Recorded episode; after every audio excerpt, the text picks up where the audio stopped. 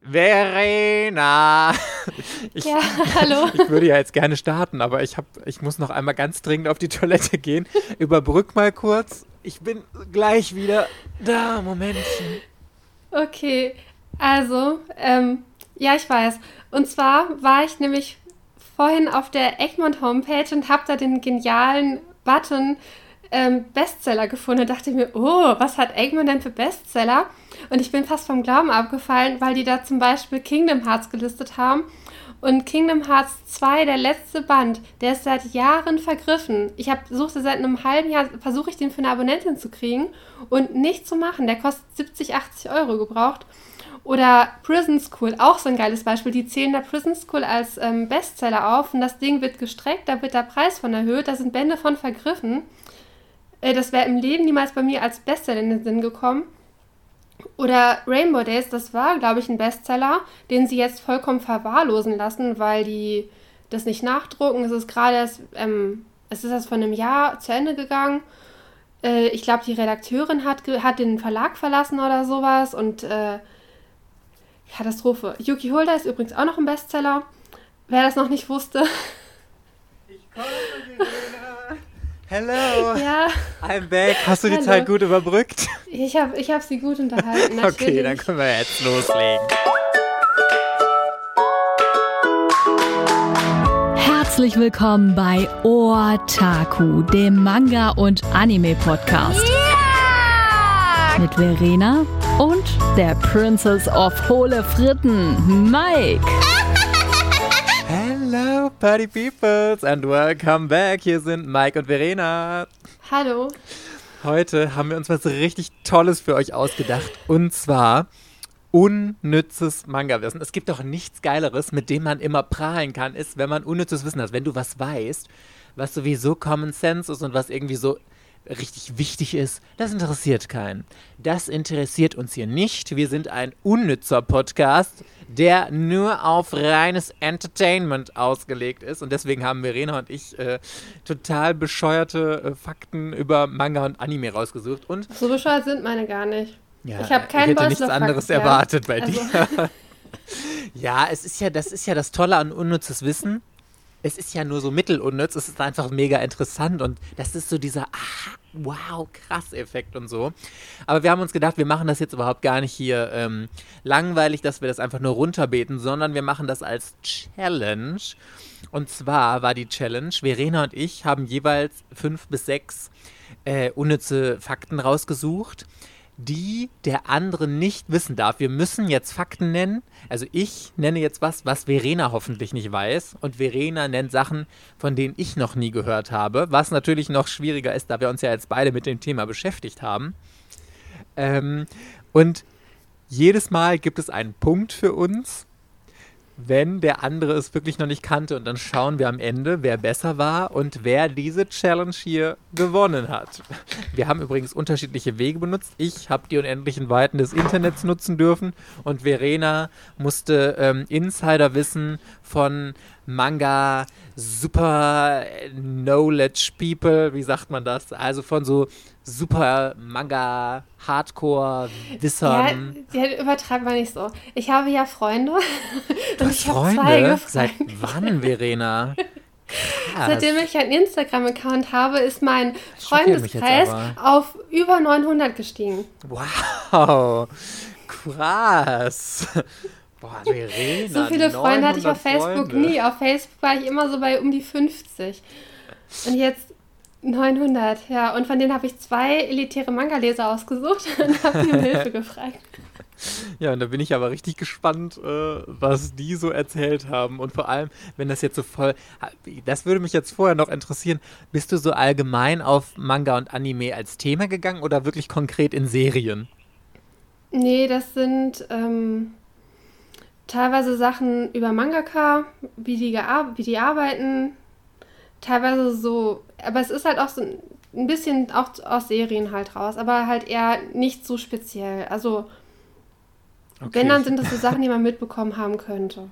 Ja. Ich bin gespannt auf jeden Fall. Und ich erwarte, dass ich gleich so richtig krasse Aha-Effekte von dir habe, Verena, wo ich mir denke, krass, Das hätte ich ja im Leben nicht gedacht. Was, das ist voll der Brainfuck. Und oh mein fucking Gott, ich werde die ganze Nacht noch darüber nachdenken, was Verena mir hier für unnützes, spannendes Wissen erzählt hat. Das ist meine Erwartung an dich, Verena. Und ich bin sicher, dass du es gleiche, nicht enttäuschen wirst. Ja, ich habe die gleiche Erwartung an dich. Ne? Ich glaube sogar, ich habe noch eine höhere Erwartung an dich. Oh als, Gott. Weil du hast nämlich ähm, Du hast noch nämlich viel mehr Follower und dementsprechend. Aber ich habe die unendlichen Weiten des Internets genutzt. Das ist und unendlich. Du hast deine 900 Freunde äh, befragt oder genutzt. Okay, komm, du, du darfst anfangen. Okay, also ich glaube, das ist ähm, jetzt noch nicht so spektakulär. Das weißt du, wenn man so schon anfängt, Verena, nur mal, ja, um mal kurz, mein, Verena, um hier die Taktik eines Videos. Bei YouTube läuft das so, du haust alles, was spannend ist, am Anfang raus, um die Leute möglichst okay, okay, lange okay. dran zu halten. Genauso im Podcast. Oder dann nein, Verena, voll die spannende Taktik von dir. Oh mein fucking Gott, du bist, also, du bist so gut. Du hast dir gedacht, wir teasern, damit die Leute möglichst lange dranbleiben bis zum Ende. Denn Leute, pss, wir sind ja nicht dumm. Wir erzählen euch die spannenden Sachen doch nicht bei Minute 6, wo wir hier gerade sind. Nein! Die kriegt ihr erst, wenn wir eine Stunde Scheiße gelabert haben. Hier. Ach Mann, dann versuche ich, dann mache ich jetzt etwas, wo ich sicher einen Punkt für kriegen werde, weil du, glaube ich, My Hero Academia nicht gut kennst. No. Auf jeden Fall, bei My Hero Academia, da gibt es ja relativ viele Helden und der Mangaka hat sich ja ganz viele Superhelden ausgedacht. Mhm. So, und der hat ganz am Anfang, hat er mal einen Kontext, Kon Contest gemacht, wo Fans äh, sich selber Charaktere ausdenken durften.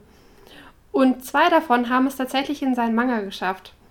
Ach krass, das wusste ich tatsächlich ne nicht. Mensch. Nämlich ähm, Bubble Girl und, und Centipeda oder so ähnlich. Das eine, der eine sieht aus wie eine Kakerlake und Bubble Girl, ja, Mädel, die irgendwie was mit Bubbles kann. Ja. Und die gehören nämlich zu Night Eye in der Story halt, dass die für Night Eye irgendwie arbeiten. Aber sind das genau. so richtige Nebencharaktere, die nur mal in einem Panel vorkommen oder sind die schon so ein bisschen in die Handlung richtig eingewoben? Äh, ich glaube, die sind in die Handlung so ein bisschen einbezogen, aber das sind halt einfach Nebencharaktere. Also es, es hat jetzt keinen Hauptcharakter ja, äh, in die Story, durch der halt von einem Fan halt erfunden wurde. Aber die beiden stehen auch halt in dem My Hero Academia Wiki, stehen die halt nicht, dass, die, dass der Mangaka die halt erfunden hat, sondern steht halt bei jeweils, dass halt der und der im Zuge dieses äh, Fan-Contests ähm, den Charakter halt erfunden hat und dass die das halt tatsächlich in die Story geschafft haben. Ich finde das halt ziemlich cool, wenn die sowas machen.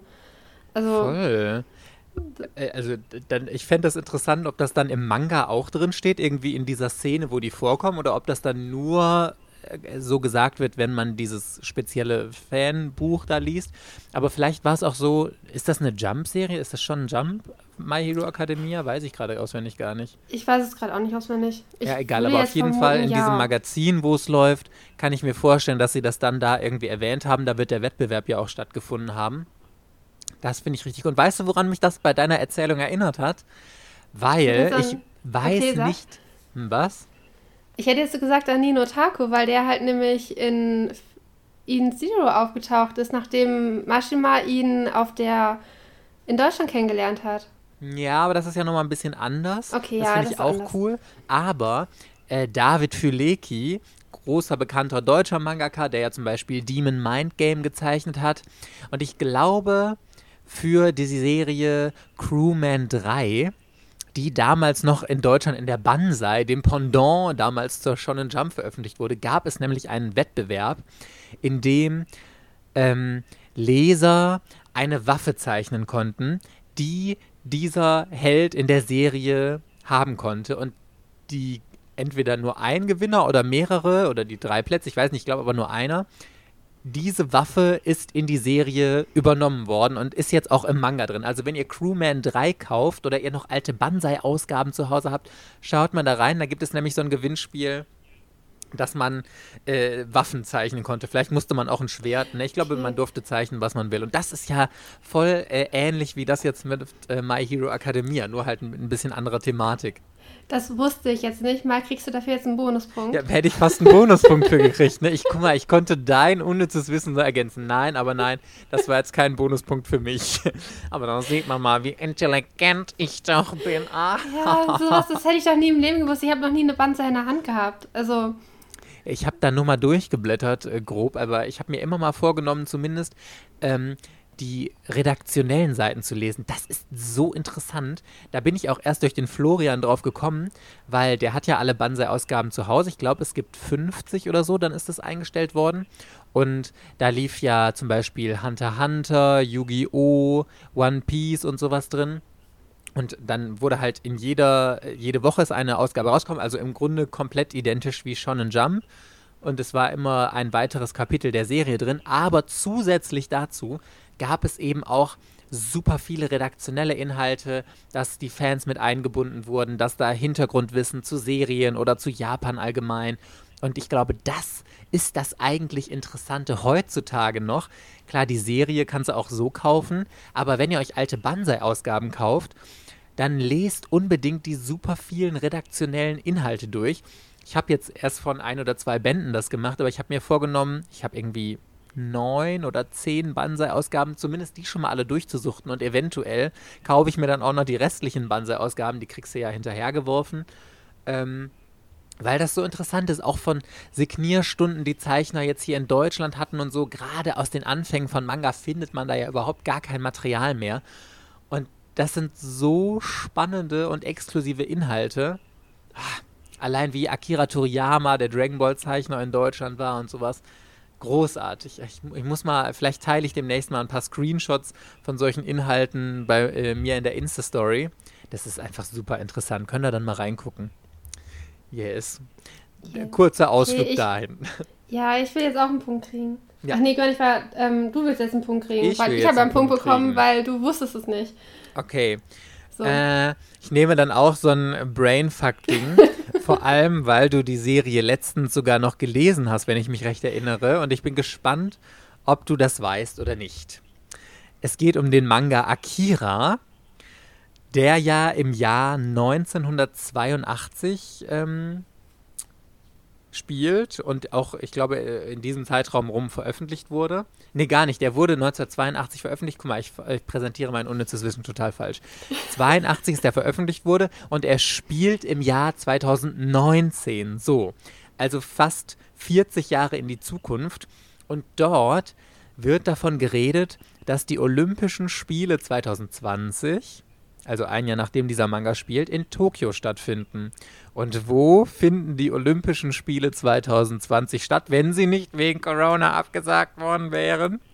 In, in Tokio. Tokio. Ja. Das heißt, Akira, der Manga, der 1982 vor 40 Jahren, wir reden hier von vor 40 Jahren veröffentlicht wurde, wusste schon damals, dass die Olympischen Spiele 2020 in Tokio stattfinden würden. Ist das bitte ein krasser Brainfuck? Das, ja, ist es und das wusste ich nicht. Also, dass das in, dass das in Akira so erzählt wurde. Uh, Punkt ja. für mich. Aber du hast den doch komplett gelesen, Akira, oder? Ich habe den gelesen, aber ich erinnere mich nicht mal so richtig an die Story, ehrlich gesagt. Also ich habe das ja jetzt auch nur aus dem Internet, diesen Fakt, aber mich würde wirklich interessieren, ähm, inwieweit das ein großes Thema ist oder ob das nur mal irgendwie in einem Panel so komplett nebenbei gesagt wird. Das, das muss ich mal nachrecherchieren. Äh, ich, ich hätte noch nicht mal gewusst, dass der 2019 spielt. Ich hätte irgendwie so, sowas wie alles spielt 1999 oder so gefühlt, 2000. Guck da unbedingt nochmal nach. Also du kannst ja mal, du ja. musst es ja jetzt nicht komplett nochmal lesen, aber einmal so drüber blättern nach dem Podcast. Mich würde echt interessieren, wie explizit das vorkommt, ob da irgendwo klar steht, äh, 2009 muss ja, sonst gäbe es ja diesen Fakt nicht. Aber wie das ist und wie äh, explizit das erwähnt wird.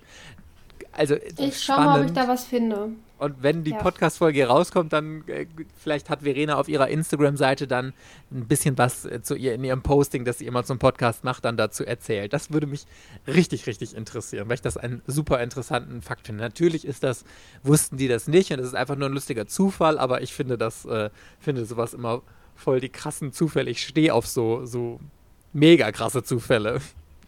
Das ist wie mit, ähm, obwohl das gibt es ja jetzt nicht hier zurück in die Zukunft, da haben doch auch alle Leute, wann war dieser Tag? Ich glaube, der Marty McFly ist entweder ins Jahr 2018 oder no, nee, 2018 meine ich, oder 17, ist ja auch egal. Auf jeden Fall ein, in den letzten Jahren war dieser Tag in der Zukunft, zu dem er gereist ist in den 80ern und wie die Welt sich damals vorgestellt wurde. Und das ist natürlich alles überhaupt nicht so. Wir haben keine Schnürsenkel, die sich selber zubinden und keine fliegenden Hoverboards und sowas. Aber ähm, Ich finde sowas immer total interessant, wenn diese Tage kommen, die in irgendwelchen uralten, ja, uralt klingt so uralt, aber äh, Filme, die 20 Jahre her sind oder so, wie sich damals die Welt vorgestellt wurde und wie sie dann 40 Jahre später äh, wirklich ist und so. Das finde ich, das finde ich immer ganz interessant. Okay, ich bin gespannt, was dein nächster Fakt ist. Ja, okay, also mein nächster Fakt ist etwas, wo ich denke, dass du das doch wissen müsstest eigentlich. Also wenn du es nicht weißt. Ich mich unter Druck. Ja, und zwar gibt es im Hunter Hunter Band 1 gibt es eine Zeichnung von Sailor Moon. Nein, echt? Weil. Ähm, von Sailor Moon, richtig? Eine Zeichnung von Sailor Moon, weil Naoko Takeuchi ähm, Togashi teilweise denen, beim. Ja. ja. genau, weil sie ähm, verheiratet sind. Und das war, glaube ich, die Zeit, wo die geheiratet haben. Ach, die krass. haben 1999 geheiratet. Und dann hat sie ihm immer bei den Zeichnungen so ein bisschen geholfen. Und dann hat er in Band 7 oder so erzählt er von der Reise, wie die nach Ägypten gefahren sind. Irgendwie so eine Art aber sie Urlaub hat da das gezeichnet haben. oder er? Er hat eine Sailor Moon gezeichnet. In und bedankt sich dann. Äh, das war zwischen den Seiten einfach. Also zwischen den Chaptern ist doch meistens eine freie Seite, wo die irgendwie was hinschreiben dürfen. Ach so, ich dachte, der und, hätte das irgendwie nein. in so einem Story-Panel, dass die irgendwie einen Sailor Moon-Manga lesen würden oder irgendwie sowas da, dass die, nee, das Sailor Moon in, so in die Handlung eingebaut worden wäre.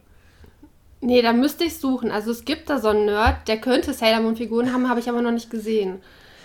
Äh, der kleine Bruder von Kilua, nee, der große Bruder von Kilua oder der mittlere Bruder von Kilua auf jeden Fall, das ist ein Nerd und der hat ähm, sehr viele Figuren. Aber ich, mir ist da jetzt nicht aufgefallen, dass das Sailor Moon-Figuren sein könnten. Das, ich habe den ersten Band von Hunter Hunter ja auch zu Hause und ich weiß, dass ich den bis knapp über die Hälfte gelesen hatte. Danach hatten sie mich verlassen irgendwie, ah, weiß ich nicht, wann ich Die ich Sailor Moon Zeichnung ist in der zweiten Hälfte von ja. Band 1. Ah, verdammt, verdammt, nein, nein, hätte ich doch einfach nur den Band zu Ende gelesen und alles wäre gut gewesen, aber nein, ich habe nach der Hälfte aufgehört. Äh. Nee, aber ich wusste, ich nicht tatsächlich. Ich wusste, das, ich wusste das jetzt erst seit drei, vier Wochen, dass ich den, oder nee, seit, ach Quatsch, so lange lese ich Hunter noch gar nicht, seit einer Woche weiß ich das erst dass ich dann gecheckt habe, ach so, weil ich habe immer mal wieder ge gehört, dass hier Togashi und Takeuchi verheiratet sind, aber ich habe immer nicht gecheckt, dass Togashi der Mangaka von Hunter Hunter ist und dann Ja, und beide mega erfolgreich mit ihren Serien, muss man ja sagen. Ne? Sailor ja, Moon ist hab, ja eh. Richtig. Aber ich habe das Gefühl, dass wenn Takeuchi nach äh, Sailor Moon äh, kaum noch was gezeichnet hat. Also irgendwie Sailor Moon beendet, geheiratet. Irgendwie so, das ist doch ungefähr zeitgleich gewesen, oder? Ende der 90er, dass Sailor Moon abgeschlossen war? Ja, ja, müsste hinkommen. Also entweder hat sie noch die letzten Reste von Sailor Moon gezeichnet, als die dann zusammengekommen und geheiratet sind, oder vielleicht war es auch schon abgeschlossen. Aber ja. ähm, die sind jetzt auch schon beide Mitte 50. Das ist krass, ne? Ja, aber gut, überleg mal, wenn Anfang der 90er, als oder Sailor Moon ja. rauskam, da war sie ja dann schon Mitte 20 oder so wahrscheinlich. 53 und 54 sind die. Die sind 66 und 67 geboren. Ja. Ach, krass. Ja, schon interessant. Da muss ich, da, da blätter ich gleich auf jeden Fall mal nach. Guck mal, dafür, ach, dafür liebe ich diese Folge jetzt schon. So spannendes Wissen, dass man dann immer mal wieder weitergeben kann und auch direkt nachschlagen muss. Das ist so, wie wenn man Leuten erzählt, man kann mit der Zunge die Nasenspitze nicht berühren. Dann probiert es jeder sofort aus immer. Hier, ich probiere. Äh, es geht nicht. Ja, okay, also wie ich das sehe, wird das am Ende ein Gleichstand werden, weil wir beide nur Wissen haben, dass keiner weiß. Okay, ich komme mit dem nächsten jetzt hier um die Ecke. Es geht um Dragon Ball dieses Mal bei mir. Und zwar gibt es bei Dragon Ball doch diesen super bekannten Spruch, den alle ständig benutzen. Ich habe ihn ja früher auch in meinen Videos rauf und runter gebetet. It's over 9000, kennst du, ne? Ja. Genau, wo die ja dann sagen, oh mein Gott, seine Kampfkraft ist over 9000. Und eigentlich im Original war es over 8, also über 8000. Das wurde aber geändert, ich glaube im Englischen, ähm, weil die Synchronisation von 8 und 9 von der Lippenbewegung her so anders ist, dass der, der die Synchronregie gemacht hat, gesagt hat, hm, Nein passt da von der Lippenbewegung her besser als Eight, wie die äh, Lippen sich da bewegen, obwohl es total bescheuert ist, weil es ja gezeichnet ist und da sowieso nichts groß passen, äh, passen kann. Und deswegen wurde es im Englischen in Over 9000 umgeändert. Und irgendwann, weil das einfach so ein prägnanter Spruch wurde, benutzt es jetzt sogar das Studio, das es eigentlich gemacht hat, wenn sie davon reden, reden sie selber von over 9000 und nicht mehr von over 8000. Okay, das wusste ich nicht. Geil, oder? Ja. Absolut. Also, äh, guck mal, da trage ich mir jetzt direkt nochmal Punkt für Mike ein. Ich finde das so witzig, weil ähm, wie solche super bekannten Sprüche verschärft werden. Wenn nicht dieser Regiemann da gewesen wäre, würden wir heute alle sagen, it's over 8000. Aber ich finde, 9000 klingt auch irgendwie ein bisschen fluffiger. Also vielleicht, weil man es jetzt so gewohnt ist, kann natürlich auch sein, aber weiß ich nicht. Klingt irgendwie cooler als 8000. Und 9000 ist natürlich nochmal eine krassere Kampfkraft als 8000 natürlich, ne? Naja. Ja. Okay. Bin gespannt. Okay, dann mache ich auch einen Dragon Ball Fact, okay? Ja, oh, Dragon Ball, da fühle ich mich jetzt gechallenged, weil mit Dragon also, Ball kenne ich mich eigentlich aus. Ähm, obwohl, ich weiß gar nicht, ob das zusammengehört. Auf jeden Fall hat Toriyama in seiner ganzen Zeit nur zwei Assistenten gehabt. Einen in der ersten Hälfte, wo er Dr. Slump gezeichnet hat. Und dann einen, zweite Hälfte Dr. Slump und dann halt bis Dragon Ball. Und ähm, das ist halt dann extrem viel Arbeit für die, also für Toriyama und seinen Assistenten.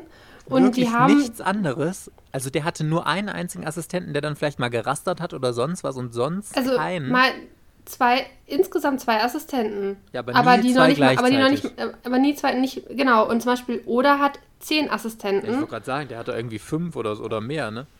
Ich glaube, Oda hat zehn und ich glaube, der von Berserk hat, hat schon fünf Assistenten und Toriyama halt nur einen. Krass. Und ähm, zum Beispiel diese Verwandlung zum Super Saiyajin, da hatte er helle Haare, richtig? Ja. Und das haben die halt gemacht, weil irgendwie. Nicht so viel tuschen müssen. Weil die nicht so viel tuschen mussten, genau. Weil entweder der Assistent halt einfach mal die Haare weiß gelassen hat und dann haben sie das als neue Verwandlung halt genommen, weil. Weil er halt mit so wenig Assistenten auskommt und. Ja. Also was war jetzt der Fakt? Weil das mit dem, dass sie den Super Saiyajin gemacht haben. Dass er nur zwei Assistenten hatte. Okay, also, dann kriegst du den Punkt, weil hättest du mir jetzt gesagt, der, äh, der Fun Fact ist, dass sie die, äh, den Super Saiyajin mit äh, blonden Haaren gemacht haben, damit sie nicht mehr so viel tuschen müssen. Das hätte ich das gewusst. Ist, das ist auch, glaube ich, somit das bekannteste, oder? Von ja, ich, ich glaube, so einer der bekanntesten Fakten von Dragon Ball ist das, ja. Also, ich finde die Story aber auch total witzig, was für ähm, so krasse Sachen, die alle so im Gedächtnis haben, einfach aus Pragmatismus entstanden sind, um weniger Arbeit zu haben haben sie halt dies und jenes äh, damit gemacht. Obwohl ich bei, sagen muss, also ich finde Bei One Punch Man ja, war das doch, bei One Punch Man war das doch auch, dass der eine Glatze hat, weil er One keine Haare zeichnen kann. So. Das finde ich auch geil. Das finde ich auch richtig cool. Würde mich ja mal, vielleicht frage ich mal deutsche Mangakas, die ich kenne, was die schon so gemacht haben bei ihren Charakteren, damit sie es schneller und besser zeichnen können. Obwohl, da höre ich lustigerweise immer eher vom Gegenteil dass die so sagen, boah, was habe ich mir denn da aufgedrückt? Ich musste ja unbedingt noch hier ein Schleifchen und da ein Schleifchen an den Charakter zeichnen oder was weiß ich für eine ausgefallene Frisur, die total schlimm zu zeichnen ist. Ähm, und die sich dann dafür hassen, weil sie das jedes Mal in den Panels machen müssen. Ich habe übrigens, fällt mir gerade noch so als Fun Fact ein, ich bin ja sehr gut mit äh, der äh, Horrorkissen, also der Daniela, befreundet. Und sie hat mir mal erzählt, das wusste ich auch nicht, dass bei den Charakteren gar nicht immer alles neu gezeichnet wird, weil das einfach genauso viel Arbeit ist. Zum Beispiel ähm, in Plüschmond jetzt, die Hauptcharaktere, ich glaube es war die Hauptcharaktere, hat so eine Spange im Haar, so, so eine Schleife. Mhm. Und die hat sie einmal gezeichnet und dann in dem Zeichenprogramm, weil ja heutzutage eigentlich alles auf dem Computer gezeichnet wird, als Vorlage, so die sie dann so ein bisschen drehen und in verschiedenen Winkeln und so, da gibt es Versionen und die muss sie einfach nur noch so stempelmäßig in das Bild reinstempeln und das gar nicht mehr jedes Mal neu zeichnen. Oder auch ähm, eine Kette oder sowas mit so einzelnen Perlen und so einem Ding. Das wird einfach nur noch ins fertig in das Bild so reingestempelt, sodass es passt irgendwie und gar nicht jedes Mal neu gezeichnet. Das finde ich auch, fand ich richtig, richtig interessant, weil ähm, wenn man das weiß und darauf achtet, also jetzt nicht explizit nur bei Plüschmond, das ist natürlich ganz gang und gäbe inzwischen bei äh, super vielen Zeichnern, auch in Japan und so. Aber also ich als naiver, dummer Leser habe immer gedacht, Und alles, was da ist, ist jedes Mal neu gezeichnet worden. Was für ein Aufwand und so. Aber nein, das stimmt nicht. Ganz vieles ist einmal gezeichnet und dann als Stempel und wird einfach nur noch jedes Mal wieder neu eingefügt und vielleicht noch ein bisschen von der, wie, wie nennt man das, Verzerrung verzerrt, so nach dem Motto. Aber äh, das finde ich auch interessant. Das macht aber auch eigentlich ein bisschen Sinn, dass sie das so machen, oder? Ja, voll. also, das ist ja total dumme Arbeit sonst, weil ganz ehrlich, wenn du das jedes Mal neu zeichnest, das ist total verschwendete Arbeitszeit und das fällt im Endeffekt doch keiner Sau auf und es geht auch ums Endergebnis, dass das geil ist und ob das jetzt jedes Mal jemand äh, Sisyphus-Arbeit mäßig neu gezeichnet hat oder ob das einfach da reingestempelt ist, ist mir als Leser im Endeffekt doch scheißegal. Hauptsache die Story ist geil und die Zeichnung. Ich finde, in den älteren Manga gibt es ja relativ häufig, äh, dass halt in jedem Chapter gibt es irgendwo nochmal eine schmale Spalte mit so ähm, Autorenkommentaren. Ja. Und da sind in den früheren, das ist halt relativ häufig, dass die über irgendwelche Haare von einem Charakter reden. Ja, stimmt. Ob die schwer oder leicht zu zeichnen sind. Das kommt total häufig vor. Und was sie sich dabei gedacht haben, dieser Person dunkle Haare zu geben oder dass diese Frisur halt besonders schwer zu zeichnen ist. Und ja. Da möchte ich übrigens auch nochmal einhaken. Ich finde das so unfassbar schade, dass das heutzutage kaum noch gemacht wird. Also mir würde kein aktueller Manga einfallen, wo es noch gang und gäbe ist, dass an diesen Seitenstreifen, also es ist, glaube ich, einmal pro Kapitel. In jedem Kapitel gibt es eine Zeile, wo mit Autorenkommentar. Früher war das total normal. Bei Sailor Moon gab es das. In der Neuauflage haben sie es rausgestrichen, gibt es nicht mehr. Da ist jetzt in jeder, wo dieser Autorenkommentar war, ist einfach so eine kleine Chibi-Figur oder was weiß ich, so, ein, so eine kleine Zeichnung, die das irgendwie füllt. Weg ist es. Bei Kamikaze Etojan, Arina Tanemura war früher ganz normal bei Angel Sanctuary war es. Das war gang und gäbe und ich fand das so interessant, diese Autorenkommentare da mittendrin zu lesen. Das hatte ich einmal kurz aus der Story rausgezogen oder du hast es, hast erst den Band gelesen und dann die Kommentare, weil die Autoren ja auch entweder ähm, was aus ihrem Leben erzählt haben und das macht sie so nahbar, finde ich. Oder sie haben noch mal ein bisschen was zur Story, so Hintergrundinfos da reingeschrieben. Das ist so interessant. Warum macht das keiner mehr? Ich finde das großartig. Ich habe tatsächlich immer früher das, also mich stört es beim Lesen. Wenn, äh, ab und zu sind es auch so Sachen, die sind halt für Deutschland halt überhaupt nicht relevant, weil dann geht es halt um irgendeine Hör-CD, die auf Japanisch rausgekommen ja. ist oder sowas. Oder der Anime wurde angekündigt, das ist halt dann schon alles ewig lange her. Aber wenn das halt so Informationen zur Story oder zu den Charakteren und sowas halt sind, das finde ich halt immer mega interessant. Aber man kann ja nicht nur das eine und das andere halt weglassen. Aber im Großen und Ganzen fand ich es halt eigentlich immer eine Bereicherung. Auch wenn ich es halt nicht währenddessen gelesen habe, sondern es, ich mag das dann lieber, dass ich dann am Ende den Band nochmal durchblätter und dann solche Notizen erst später lese. Gerade bei Angel Sanctuary fand ich übrigens, dass man super oft nochmal ähm, auf Szenen aufmerksam gemacht wurde, die mir sonst so gar nicht aufgefallen wären in ihrer Wichtigkeit oder ähm, dass man nochmal besser einzelne Sachen verstanden hat und sowas. Also klar, Kaori Yuki hatte das ja auch, dass sie diese Hörspiel oder dieses ähm, ja, Hörspiel von Angel Sanctuary darin beworben hatte, das in Deutschland nie rausgekommen ist. Das war natürlich jetzt uninteressant und wie sie über die Synchronsprecher philosophiert hat, okay. Aber so gerade alles, was direkt die Serie betrifft, oder bei Arina Tanemura fand ich es interessant. Ich weiß gar nicht mehr, wo das war. Ich glaube bei Prinzessin Sakura. Ähm, da hatte sie in einer Spalte oder in mehreren Spalten sogar erzählt von ihrem Besuch in Deutschland auf der Leipziger Buchmesse, also auf der Manga Comic Con. Und das ist doch super interessant, wenn du dann auch noch solche Autorenkommentare hast, wie sie dein Land besucht haben und so. Oh, großes, großes ja. Highlight.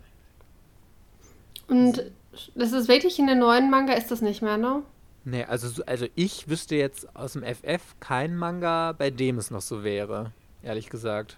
Also es ist voll die, ähm, eigentlich ein Verlust.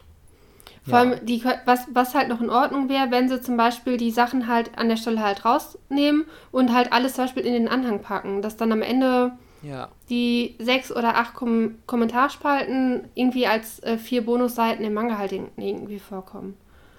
Ja. Das wäre äh, dann, dafür dann zwei Seiten weniger Werbung, ne? Also ich glaube, das wäre schon ein netter. Ist, dass ähm, das halt so zeitgebunden ist. Zum Beispiel bei Sailor Moon. Ich glaube, das war auch der Grund, warum Egmont sich jetzt dafür entschieden hat, dass in der Neuauflage dieses Pretty Guardian Sailor Moon ähm, die Autorenkommentare rauszustreichen, weil halt vieles, was sie erzählt, Sachen sind, die sie damals in den 90ern erlebt hat oder irgendwelche Sachen, die da aktuell waren. Und gut, die Auflage war dann 20 Jahre später oder keine Ahnung, 15 Jahre später. Und da wäre vieles gar nicht mehr so geil gewesen. Und deswegen finde ich es aber auch wieder so spannend, die alte Auflage zu haben. Erstens fand ich die Übersetzung halt, weiß ich nicht gut, da bin, bin ich aufgewachsen, da kann man drüber diskutieren. Aber auch diese Kommentare, ist schon schade, wenn die nicht mehr da gewesen wären jetzt. Ja. Und die alte Übersetzung, das war ja eher die Anime-Übersetzung. Ich glaube, das hat Georg W. Tempel. Ja. Hatte, hatte der nicht äh, die erste Sailor Moon-Auflage übersetzt aus dem Ach, Englischen echt? oder so? Ah, okay. Muss man mal in Band 1 gucken. Ich meine, das, ich erinnere mich so bei meiner Recherche zur Eternal Edition, als ich mich da so aufgeregt hatte, äh, da ist mir das auch aufgefallen, dass da diese Spalten halt fehlen und mit der Übersetzung. Ja, übrigens. Das ist ja bei Sailor Moon. Ah, das ist jetzt, wird unser Running Gag, Verena. Ich sag's dir, ist jetzt zwar schon äh, ein bisschen her, dass Egmont das angekündigt hatte, aber wie geil ist es bitte, dass jetzt auch noch Band 2 und 3 von der Eternal Edition mal wieder verschoben wurden von Egmont. Wirklich, ja, ich hab so gelacht. Richtig. Die hatten jetzt wieder einen neuen Newsletter rausgebracht, wo halt wieder der Punkt Verschiebung drin war. Was gut und ist, muss man natürlich an der Stelle sagen, dass sie das ankündigen. Toll, Lob dafür. Aber so geil. Aber die, die, verschieben doch nur die Sachen, die jetzt, die sowieso schon plus minus null gelaufen werden, vom, von der, ähm, vom, vom Gewinn her. ist Sailor Moon wieder dabei. Aber wirklich, also ich bin gespannt. Was war da? Ich weiß nicht mehr, was das war, was auch so eine Never-Ending Story war. Aber wirklich, ich bin gespannt, wann Sailor Moon, die Eternal Edition in Deutschland jemals abgeschlossen sein wird. Ob wir ja, das noch ein, erleben werden. Ein Band pro Jahr. Ja, wahrscheinlich. Zehn, äh, die ist auf zehn angelegt, oder? Da sind die ersten Bände schon voll vergilbt oder so. Ja, und vergriffen. Ich bin gespannt, ob die überhaupt nachgedruckt werden, weil also ich habe das Gefühl, die wird gar nicht gekauft. Also das, äh, ich habe die bei noch niemandem wirklich mal irgendwie gesehen, dass er die gekauft hat und ich glaube, das wird ein Ladenhüter. Egmont ist auch momentan, die sind so gut darin, den Leuten das Geld aus der Tasche zu ziehen für falsche Versprechungen. Ja.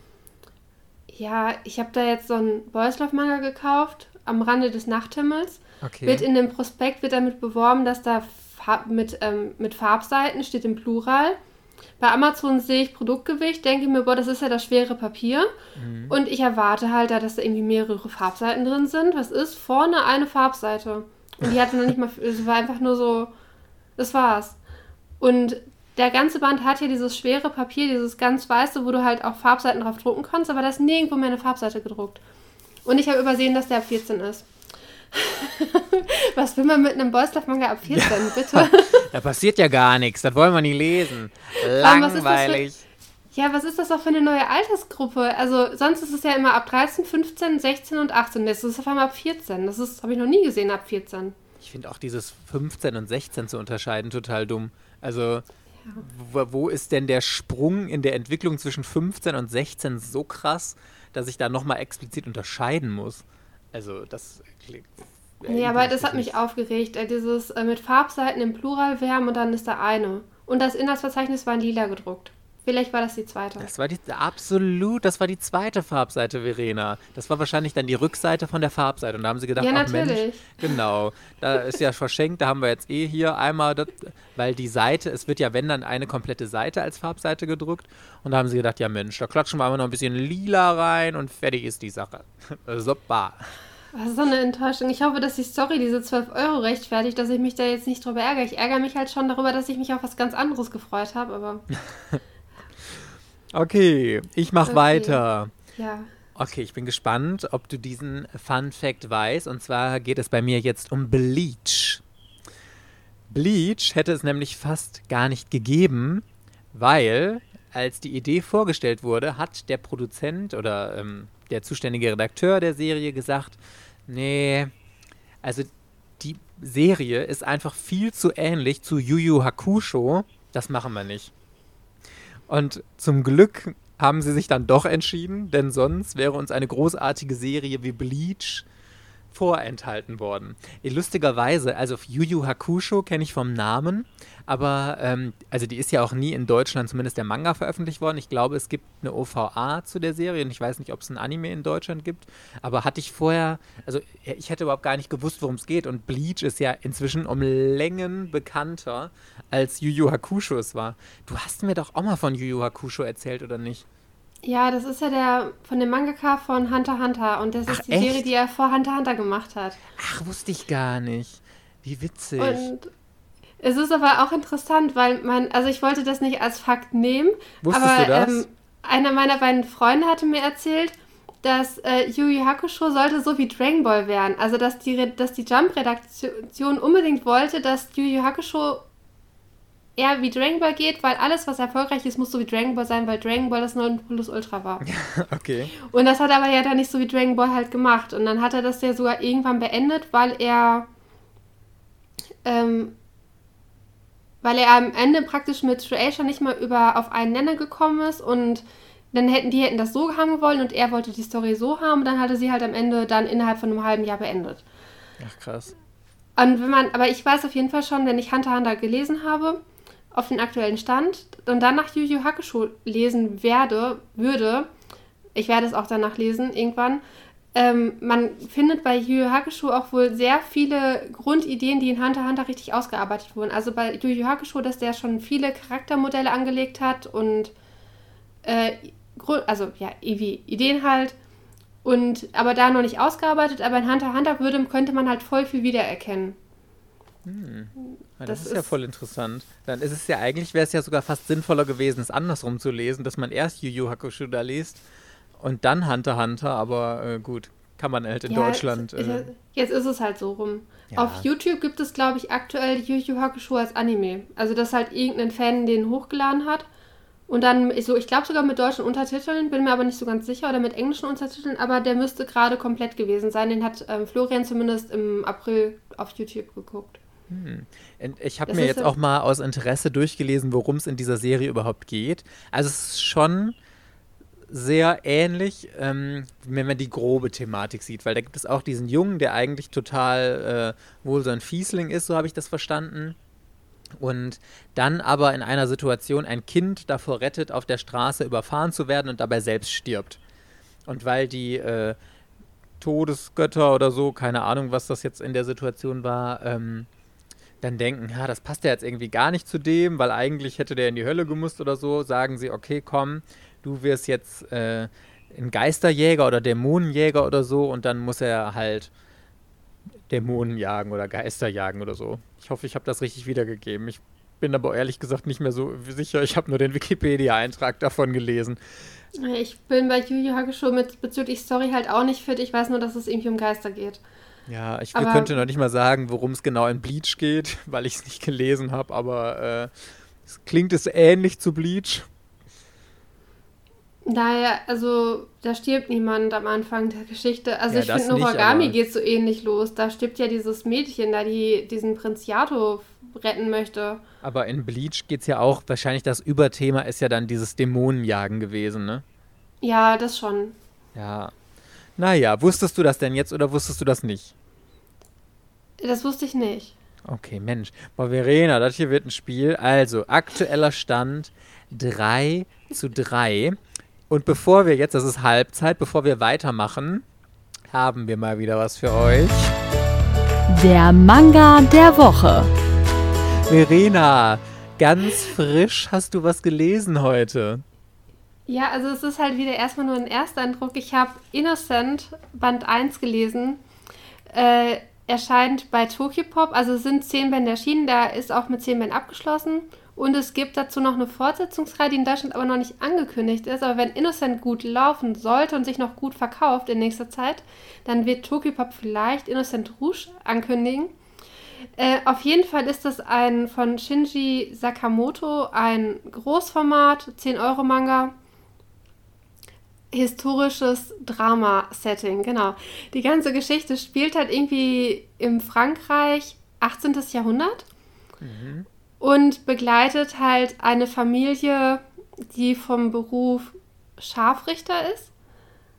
Und das ist im Prinzip, der Hauptcharakter ist der, wie hieß der denn? Ähm, der hieß nicht Henker von Paris oder so, aber es ist auf jeden Fall die Person, die später Marie Antoinette, Ludwig den 17. und sowas halt auf dem Place de Paris oder so oder der, der Henker, der, der, das, der, der Henker, die das aus. Die, ja, richtig. Also es geht.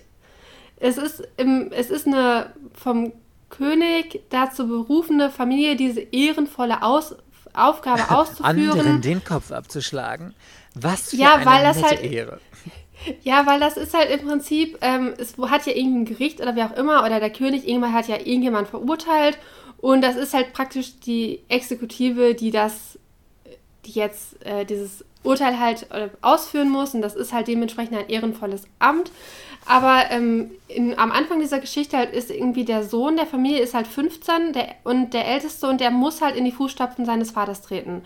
Und er findet es halt überhaupt nicht richtig, ähm, Menschen zu töten.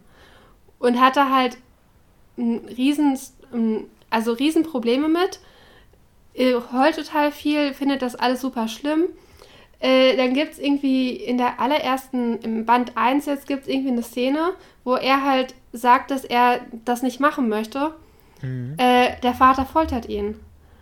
Ach, der, krass. also richtig übel. Keine wurde auch genau medizinisch erklärt, was das für eine Foltermethode ist und was dann mit den, mit den Gelenken und den Muskeln in dieser, bei dieser Methode halt passiert. Dann hat er halt seinen Sohn irgendwie so weit gefoltert, dass er halt irgendwie, glaube ich, keine bleibenden Schäden erhält, aber dass es halt maximal wehtut. Mhm. Und äh, dann hat er dann irgendwie dann doch nachgegeben und gesagt, dass er halt dieses Erbe halt antreten wird. Und dann musste der am Ende des ersten Bandes, musste er tatsächlich die erste Person enthaupten.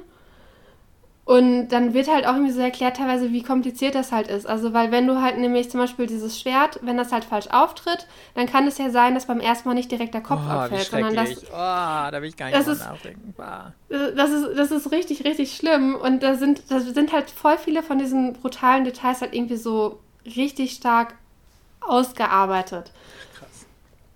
Und da werden, also da werden, da werden auch, glaube ich, zig, also es ist halt nicht nur einfach diese Guillotine, die halt einfach verwendet wird oder die werden halt aufgehangen, sondern da werden halt auch andere Tötungsmethoden genau erklärt oder dann gibt es halt irgendwie Anfang von Band 2 gibt es eine Szene, wo die halt noch Leichen sezieren, im Sinne von, dass halt diese Scharfrichter, die müssen halt medizinisch richtig gut ausgebildet sein, weil die halt wissen müssen, wie der Körper funktioniert, damit sie halt wissen, wie sie ihn effektiv töten können, ohne, äh, keine Ahnung, den Verurteilten noch unnötig lange leiden zu lassen. Und dann gab es irgendwie so ein, äh, ein, ein, Funken Menschlichkeit, wenn die Leute, denen sowieso schon der Kopf abgehackt wird, dann nicht unnötig lange leiden müssen. Ich dachte, ja, das wäre der Spaß da, daran gewesen im Mittelalter, dass die Leute lange leiden. Nein, das, es ist ja ein, es ist ja offensichtlich ein Beruf, der dann auch noch innerhalb einer bestimmten Familie halt ausgeübt wird und da werden äh, die Kinder werden Scharfrichter, davon die Kinder werden Scharfrichter, die haben überhaupt keine andere Möglichkeit. Da ist von seinen Brüdern, der hat irgendwie vier Brüder die, werden, die sind auch alle Scharfrichter geworden. Das Ganze basiert auch auf einem Roman, weil die Person, auf der es basiert, dieser ähm, Hauptcharakter, der, der, den gab es ja wirklich. Das war ja wirklich der Scharfrichter oder der Henker, ja. äh, der Ludwig den 17. damals enthauptet hat und 3000 andere Menschen oder so. Und das ist halt richtig übel, weil man ist sich dieses, also eigentlich hat halt dieser Scharfrichter hat ja in diesen Filmen nie ein Gesicht. Das ist halt immer irgendwie so ein großer Gorilla, der meistens noch eine Mütze auf hat, dass man sein Gesicht nicht richtig sehen kann und der führt halt einfach aus. Und in diesem Manga wird es halt auf einmal so aus einem komplett anderen Licht halt erzählt. Und da gab es dann auch zum Beispiel eine Szene ganz am Anfang, wo äh, der Sohn mit seinem Vater, die gehen halt, die reiten halt irgendwie über so einen Platz.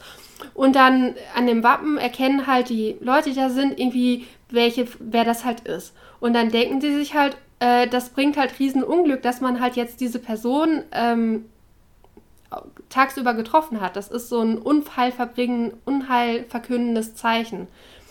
Und da suchen die nämlich gerade für den Jungen eine, eine neue Schule, weil die alte Schule ihn halt nicht haben wollte, weil er halt aus dieser Familie kommt und die Familie halt so viel Unglück bringt, weil sie ja den Tod mit sich bringt. Das war schon alles sehr. Es ist so ein Manga, da dachte ich auch so, boah, Verena, wie konntest du den heute Morgen lesen? Ne? So, ja, besser als abends bei dir, würde ich jetzt mal sagen. Ne? Ja, aber, aber den, da gibt es nie den richtigen Zeitpunkt, das für zu lesen. Aber es ist halt in dem Moment, wo du anfängst, es zu lesen, ist es halt so faszinierend, weil es so eine andere Welt ist, dass man es halt irgendwie doch liest halt, ne? Aber weißt du, was ich mich gefragt hat? Woher rührt denn jetzt dieser Titel Innocent? Das, ich meine, das heißt ja unschuldig. Ist das jetzt irgendwie ähm, umgedrehte Anspielung oder ist das im ersten nee, Mal noch nicht klar geworden? Es kommt, wenn ich das jetzt, also es kommt eine Szene vor, Anfang von Band 2, wo eine Hinrichtung nicht richtig funktioniert. Okay. Und ähm, der Henker wird halt danach dafür beschuldigt, dass er halt ein Monster sei und ein Mörder und alles drum und dran. Und er ist halt verzweifelt so ein bisschen, weil er halt denkt, er ist doch unschuldig, er hatte doch keine andere Wahl. Er hat, er Nur musste das ausführen. Ja. Richtig. Und ich glaube, daher kommt so ein bisschen dieser Titel, dass dieser Junge halt eigentlich unschuldig ist und das gar nicht tun möchte, was er tun muss. Und dafür auch, den, er, er erntet dafür auch total viel Hass von der Bevölkerung. Alle meiden diese Familie. Ähm, niemand will mit denen was zu tun haben. Der kann nicht zur Schule gehen, weil er, weil der überall unerwünscht ist. Weil sie halt diese. Weil sie sowas Schreckliches haben. machen, ja. Genau. Ja, also klingt tatsächlich ganz interessant, muss ich sagen. Also ich glaube, ich habe sogar den ersten Band hier zu Hause. Du hast ja jetzt auch noch nicht viel mehr als den ersten Band gelesen, ne? Da muss ich mal echt. Äh ja, ich habe tatsächlich, Band 1 hatte einen Cliffhanger. Mhm. Deshalb habe ich noch Band 2 angefangen. Und Band 2, der Anfang war halt schon schlimm. Ja. Oh also in Band 2 kam auch, da kamen wieder so viele Sachen vor. Da kam irgendwie was, habe ich am Ende gesehen, da gab es irgendwie jemanden da soll jetzt jemand gevierteilt werden. Und diese Methode, dass jemand gevierteilt wird, die wird irgendwie seit 150 Jahren oder so nicht mehr angewendet. Und jetzt halt irgendjemand hat halt irgendwas ganz Schlimmes gemacht und wurde jetzt vom König oder wem auch immer zum Vierteilen verurteilt.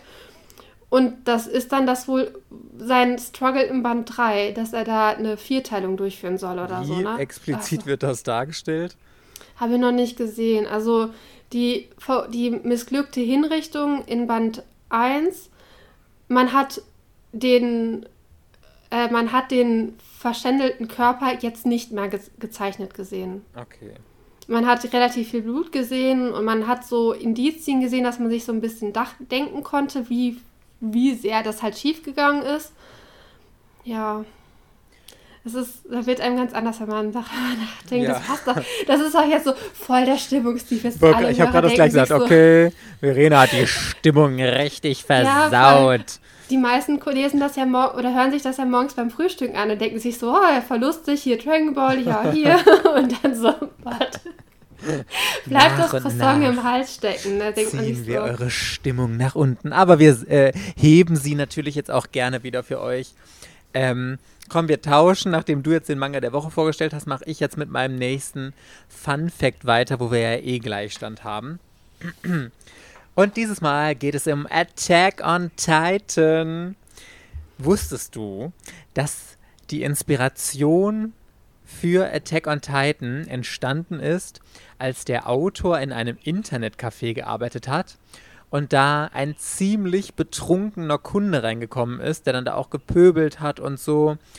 Und da hat der Autor von Attack on Titan so einen Aha-Moment gehabt und gedacht, boah, wie schwierig kann eigentlich unter bestimmten Umständen die Kommunikation innerhalb einer gleichen Spezies sein und noch ein anderer Aha-Effekt, den er hatte, dass Menschen die grausamste Spezies von allen sind. Und da, diese beiden Gedankengänge waren die Geburt von Attack on Titan.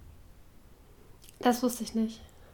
Ja, das dachte ich mir. Das, das wusste ich nicht, das hast du auch genommen. Ich habe gedacht, jetzt kommt irgendwie was, dass das irgendwie von irgendwelchen ja. komischen. Ja, aber dachte ich, nee, das hast du schon so oft erzählt in deiner Story. Das kannst du nicht, kannst du nicht allen Ernstes hier als Fakt halt.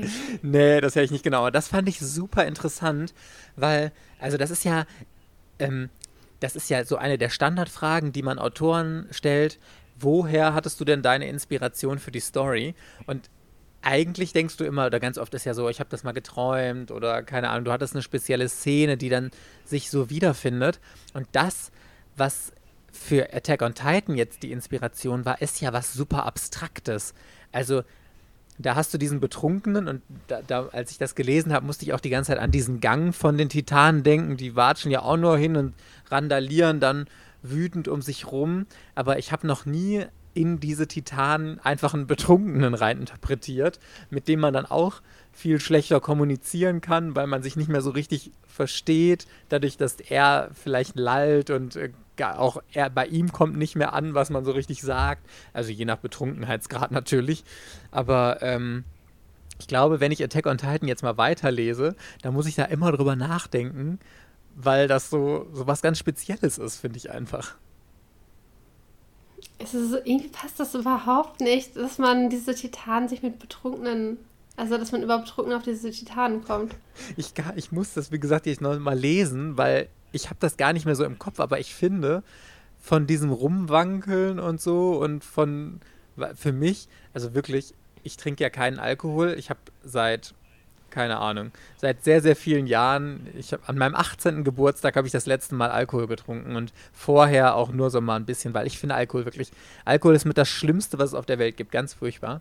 Ähm, und ich habe, also ich habe wirklich ein ganz großes Problem mit betrunkenen Menschen. Und wenn irgendwelche Feiern oder so sind, ich bin der Erste, der um 9 Uhr seine Sachen packt, sobald ich merke, okay, die Leute werden jetzt langsam angeschwipst, weil ich halt keinen Alkohol trinke. Ich finde mal, Alkohol, ähm, alkoholisierte Leute hältst du nur aus, wenn du selbst auch betrunken bist. Und sonst ist das einfach nur ein ganz großes Grauen. Und oh, ich, ich hasse, ich hasse Leute, also Nee, ich muss das anders formulieren. Ich habe kein Problem damit, wenn Leute Alkohol trinken. Alle Leute in meinem Umfeld trinken Alkohol aber ich hasse es, wenn Leute das übertreiben und ich ziehe mich einfach gerne raus und ich bin nicht gerne dabei, wenn Alkohol getrunken wird, weil die Leute immer aggressiv werden und äh, weiß ich nicht. Ich, ich mag. Aber da, da stimme ich dir zu, dass ähm, wenn man Alkohol trinkt, und es gibt ja halt irgendwie den Punkt, dass man halt irgendwann unangenehme Verhaltensweisen an den Tag legt. Ja. Und das kann sein, dass du halt anfängst zu pöbeln, dass du halt einfach anfängst, dummes Zeug zu labern, dass du gibt ja noch, die am besten sind die Leute, die einfach dann einschlafen, ja. so meinetwegen, aber, aber die meisten, bei denen bringen sich halt unangenehme Verhaltensweisen aus und das kann ich auch absolut nicht ausstehen und ich mag auch äh, Partys nicht, wo viel getrunken wird und oder so Großveranstaltungen, so Zeltpartys, Geschützenfeste. Ich könnte niemals mach ich, mach auf sowas überall, gehen. Mache ich einen riesen Bogen drum, da gehe ich auch nicht hin. Also ich gehe dann vielleicht, wenn die sich vorher treffen, äh, dann gehe ich vielleicht noch dahin und sobald wir auf diese Zeltparty gehen, fahre ich nach Hause. Ja. Ja, genau, wie Karneval und all, all diese Veranstaltungen, die nur auf Saufen ausgelegt sind. Ich hasse das wie die Pest. Ich finde das ganz, ganz furchtbar. Aber das war nur ein kleiner Ausflug. Egal. Ich bin gespannt, was hast du als nächsten Fakt für mich? Wusstest du, dass Ejiro Oda eine Eisenbahn bei sich zu Hause hat? Eine Eisenbahn? Eine Eisenbahn, da kann man sich auch richtig draufsetzen und rumfahren. Nein, ernsthaft? Der Autor von. One Piece. Der Autor von One Piece, richtig. Und äh, der feiert auch, glaube ich, äh, ab und zu mal eine Party. Ich weiß nicht, ob das jetzt Weihnachten oder Neujahr ist. Auf jeden Fall kommen dann, lädt er dann berühmte Mangaka und sowas halt zu sich nach Hause ein und dann gibt es halt Fotos von denen, wie die auf dieser Eisenbahn sitzen. Und wie lustig ist das denn? Wie groß ist die? Ist das so eine, die nur einmal im Kreis fährt? Oder ist das wirklich ich so ein glaube, Zimmer das ist so, das ist so wie so eine Kirmeseisenbahn halt. Einfach, ja, die, ein etwas größerer Raum und dann fährt die da halt so rum. Und dann kann man sich da wirklich draufsetzen. Also nicht eine Modelleisenbahn, sondern so eine so wie man es auch aus Mensch Einkaufszentren kennt, wo man dann, äh, wo Kinder dann so in so einem Ding sitzen und dann darum ja, Tüte machen. Ja, irgendwie so von der Größe, richtig. Mega. Und hat das auch einen tieferen Hintergrund, dass er die irgendwie als Inspiration sieht oder hat er einfach nur Spaß daran und bewahrt sich das Kind? Das, das weiß ich nicht. Das ist jetzt Spekulation. Ich will jetzt eher auf das zweite tippen, dass er das einfach lustig findet und genug Geld hat und sich so einen Raum mit einer Eisenbahn leisten kann und der das dann, für,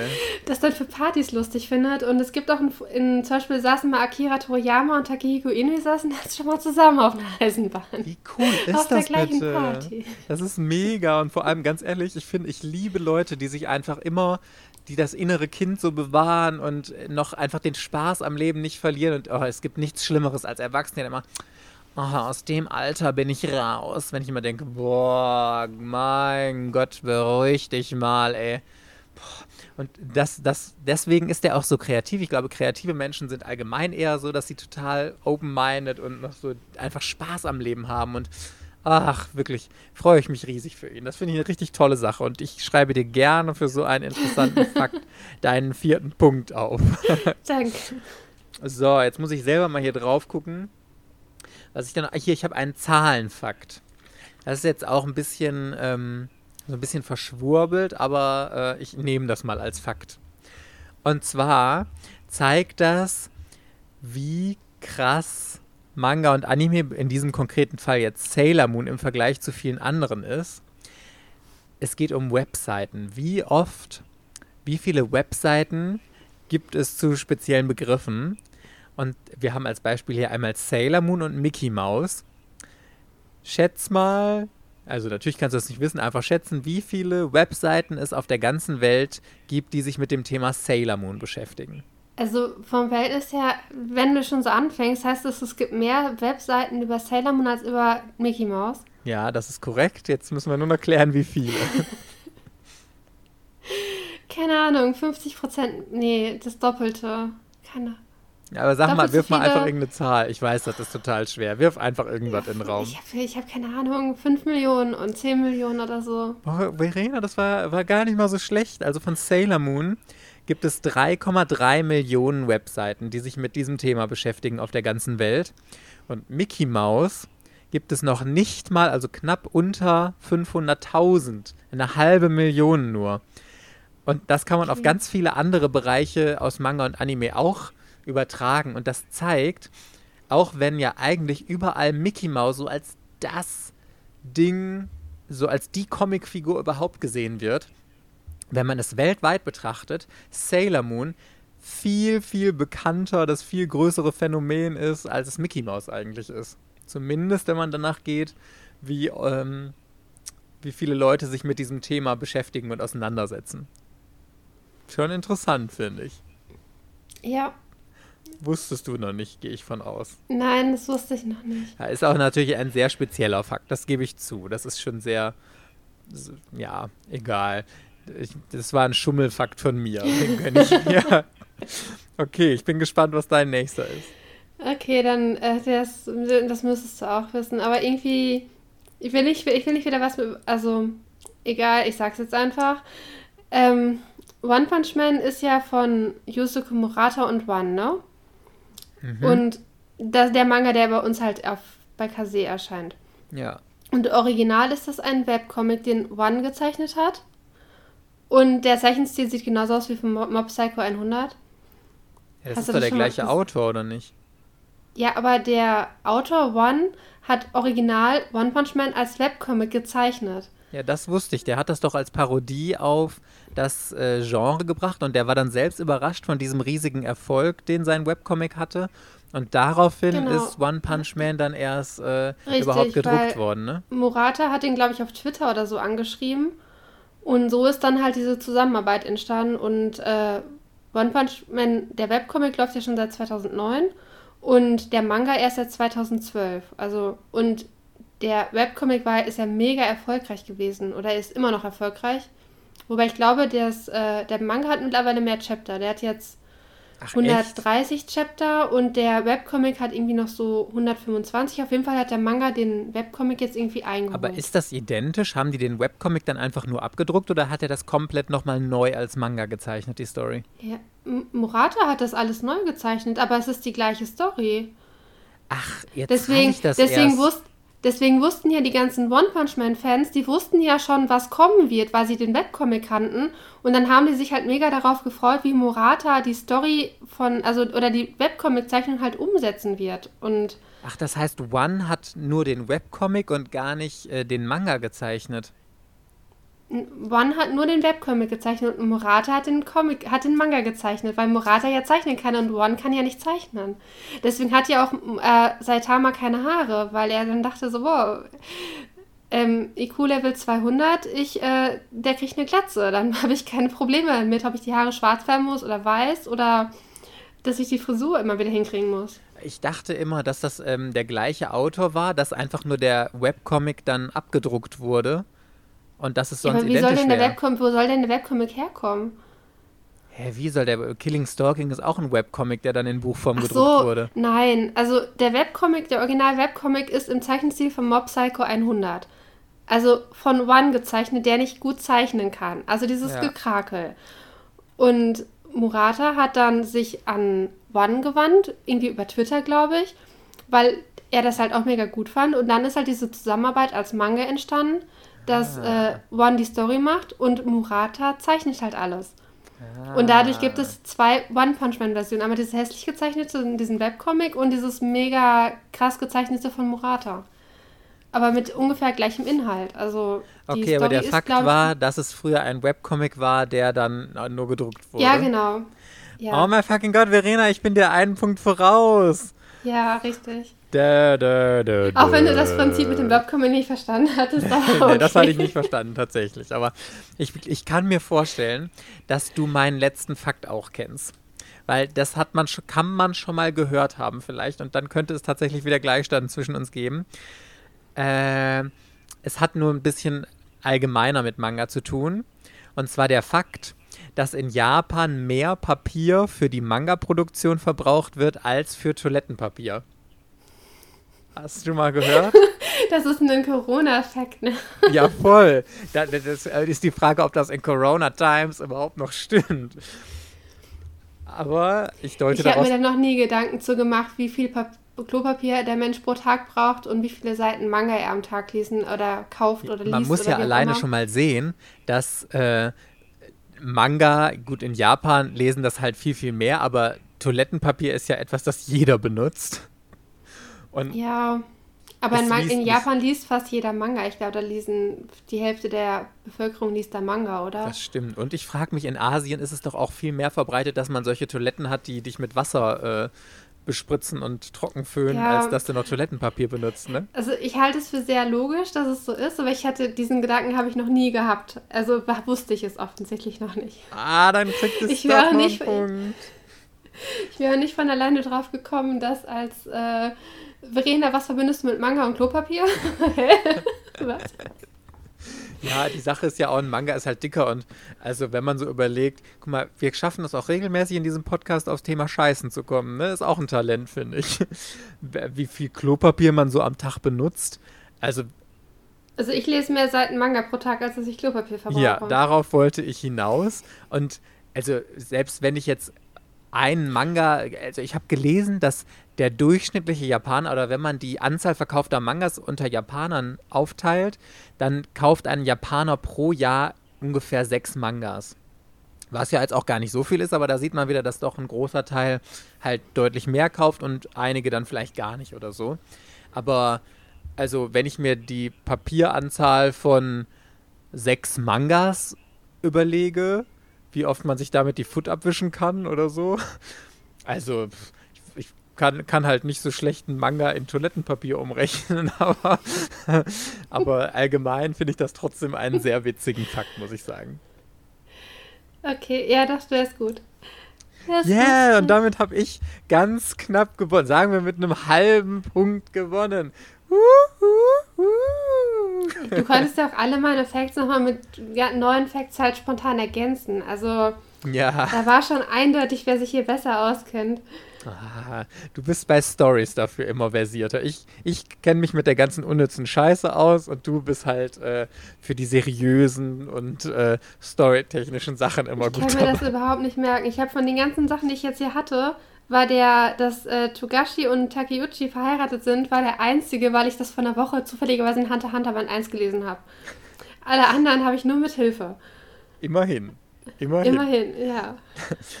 Okay, Party Peoples, wir hoffen, euch hat diese Folge gut unterhalten und ihr könnt jetzt zu all euren Otaku-Freunden gehen und sagen, du, Hannah, wusstest du schon, dass es äh, Bleach fast nicht gegeben hätte oder äh, dass im ersten Band von Hunter Hunter eine Sailor Moon-Figur gezeichnet ist? Also, Schau mal nach.